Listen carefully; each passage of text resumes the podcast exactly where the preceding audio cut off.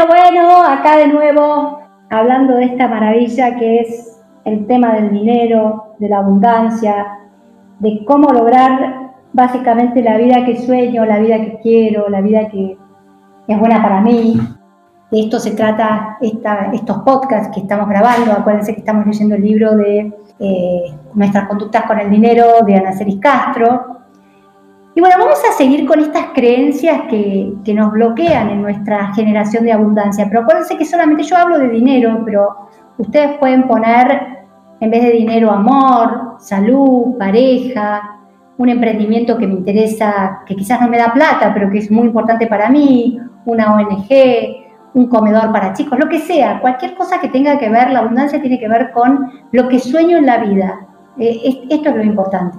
Eh, volviendo al tema del dinero, otra de las frases que son las hachas eh, que impiden que nosotros los paredones que impiden que lleguemos a, la abundancia, y es una de las más comunes, es el dinero corrompe. Un papel que fue creado en planos espirituales, porque acuérdense que el dinero, el dinero para la metafísica simboliza eh, en el planeta lo que la sangre significa en el cuerpo humano. Es la energía que recorre a todo el planeta. Es decir, es como si dijéramos la sangre corrompe. A nadie se le ocurriría decir esa estupidez. Es decir, eh, ¿cuál es el tema acá? El dinero corrompe. ¿Podría un papel comandar a una persona? Y si así fuera, ¿por qué lo haría para mal? Eh, siempre digo que el dinero, yo tengo mucha experiencia de, como analista haber trabajado con gente enormemente poderosa y muy rica. Todos mis pacientes, digamos, el 80% de mis pacientes son gente enormemente poderosa económicamente. Y la verdad que yo vi que la gente que tenía las ganas, la ambición, la locura loca del dinero a veces, se corrompía. Pero no era el dinero que la corrompía, era el alma de ese ser que permitía la corrupción en sí, porque también atendía a pacientes que tenían muchísimo dinero y eran las personas más generosas, más compasivas, más altruistas del mundo. Es decir, ¿cuál es el punto acá? El dinero en cantidad, primero que para la metafísica, es de las últimas eh, lecciones que nos ponen acá en el planeta para ver si ascendemos a un planeta superior. Acuérdense que la Tierra para la metafísica no es un planeta sagrado. Hay planetas mucho más evolucionados que los nuestros. Venus, por ejemplo, es uno mucho más evolucionado que nosotros. Pero el dinero es una de las últimas lecciones que te ponen acá.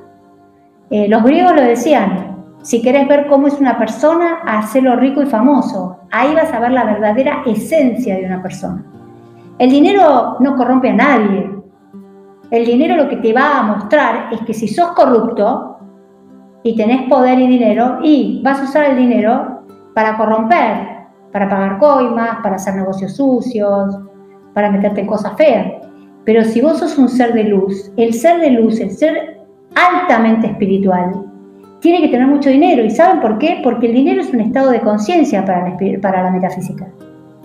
Es decir, así como la belleza en un ser humano habla de una evolución, es decir, que después en esta vida hagan lo que quieran con la belleza, pero no cualquiera nace bello para la metafísica.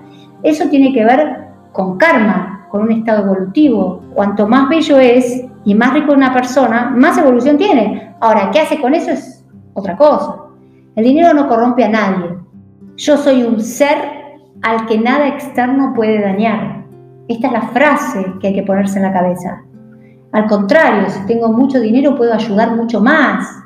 Puedo eh, grabar podcast para la gente o puedo conseguir un teatro como pasó tantas veces. Yo les conté que una persona donaba un teatro con todo gratis para que la gente espiritual pudiéramos dar charlas. Ustedes saben que cuando uno está en los canales, uno tiene que pagar para dar charlas. Y mucha gente, yo he visto, pagaba las charlas para que maestros espirituales accedieran a millones de personas, que como eran gente que no tenía tanto dinero, no podía acceder a millones de personas. Y gente con mucho dinero les pagaba el espacio para que hablaran y enseñaran a la gente. Es decir, el dinero es una bendición en el planeta, porque me permite ayudar, enseñar, crear, eh, darle, darle plata a emprendedores jóvenes, Basta con el dinero corrompe. El dinero no corrompe a nadie, un papel no puede corromper a nadie. Me voy a, voy a corromperme si soy corrupto. Otro tema dramático, otra, otra afirmación que es, es una desgracia para la humanidad es pobre pero feliz. ¿Se puede ser feliz cuando se está comandado por un mandato de pobreza y tal vez y quizás se padezcan necesidades en cosas absolutamente elementales? Es decir, ¿quién dijo que los pobres son felices? Esto es una estupidez, es decir, a mí me indigna cuando escucho estas cosas. Y si tuviera dinero, ¿qué? ¿Sería infeliz? Es decir, eh, si soy feliz, no tengo que tener dinero. Y si tengo dinero, voy a ser un infeliz. Esto está muy, muy ligado a lo más importante es tener salud y no tener. No importa el dinero, importa la salud. Esto es otro mandato en la cabeza, donde al inconsciente le estamos dando órdenes muy, muy serias, que lo único que va a poder hacer es cumplirlas. Porque nosotros comandamos al inconsciente. Entonces, ¿qué le estoy diciendo? Mira, vos eh, no importa que seas pobre, no importa que no tengas plata para mandar tus hijos al colegio, no importa que no te puedas comprar un auto y tengas que estar horas haciendo cola. Eh, ¿Sabes qué? Sé pobre porque eso te garantiza que vas a vivir. ¿De dónde salió eso?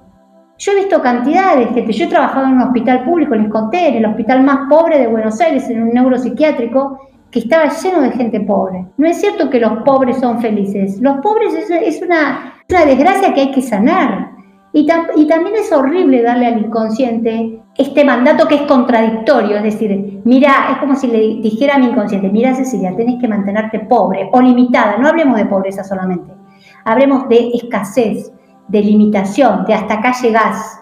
Este es tu límite porque eso te va a garantizar ser feliz o estar sana. Ahora, esto que parece que una pavada es muy serio porque esto es lo que nosotros le decimos a nuestra cabeza.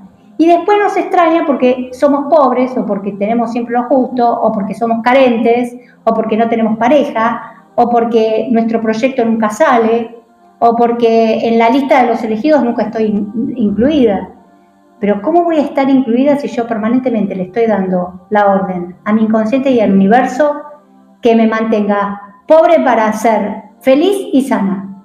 Y como no la creemos porque venimos con esos mandatos heredados, lo transmitimos eh, y lo vivimos día a día. Entonces, ¿cuál es el cartel que se van a tener que poner en la heladera? Como digo yo, péguense los carteles en la heladera. Toda la recreación es riqueza y abundancia es perfección y felicidad en sí misma.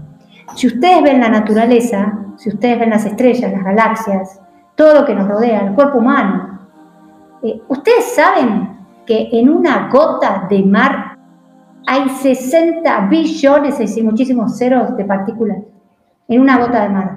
Eso es el universo, es abundancia, es riqueza. Entonces, el cartel que se, que se tiene que poner es Toda la recreación es riqueza, es perfección y felicidad en sí misma. La última creencia que vamos a seguir, después vamos a seguir con más, porque lamentablemente tenemos un listado impresionante de creencias negativas, es tengo mala suerte. No, no tengo mala suerte. Eh, para los metafísicos la suerte no existe, todo lo que llega al ser es producto de lo que genera. Es decir, para nosotros no, no existe la buena suerte o la mala suerte, es todo lo que, lo que está en mi universo lo creé yo. Esto desde la visión de Humano Puente, que ustedes saben que yo estoy tan fascinada con la visión de ellos, también es, eh, mi universo es mío, existo solamente yo. Yo soy 100% responsable de lo que genero. ¿Cuál sería? He, eh, he trabajado emitiendo desde todos mis cuerpos, desde mi cuerpo mental, de lo que pienso, de lo que siento y demás, he emitido permanentemente y lo que emito es lo que voy a recibir. Es decir, por lo tanto, lo que sale de mí va a volver a mí. Es decir, no hay otra, otra forma. Las leyes son lo que sale, vuelve.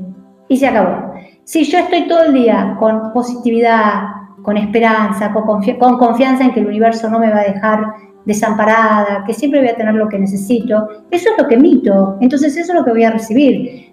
Si yo estoy todo el tiempo diciendo, soy una pobre desgraciada, tengo mala suerte, yo nací estrellada, no tengo contactos, este país y demás, ¿qué voy a recibir? Y lo que estoy creando. Es decir, limitación, escasez, falta de oportunidad. Pero después me pregunto por qué me pasan esas cosas y por qué es lo que estás pidiendo, es lo que estás emitiendo. Es decir, lo que yo pongo en mi vida es lo que voy a recibir. Entonces, con esto termino. Quiero que se pongan en la heladera, que eso es fantástico, hay que ponerse fotos, así cada vez que uno abre la heladera lo lee. Tengo la mejor suerte en todo lo que me propongo porque trabajo para que esto sea así.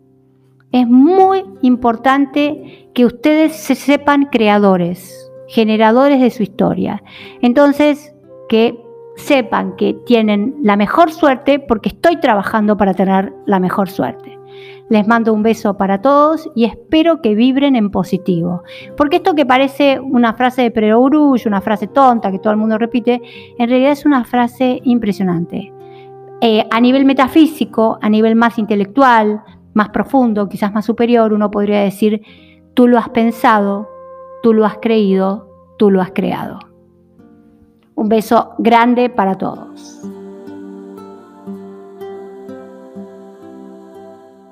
Escribinos por consultas o para reservar una sesión privada a draceciliabanchero.gmail.com Seguí a Cecilia en Instagram y Facebook, DRA Cecilia Banchero, y en la web draceciliabanchero.com.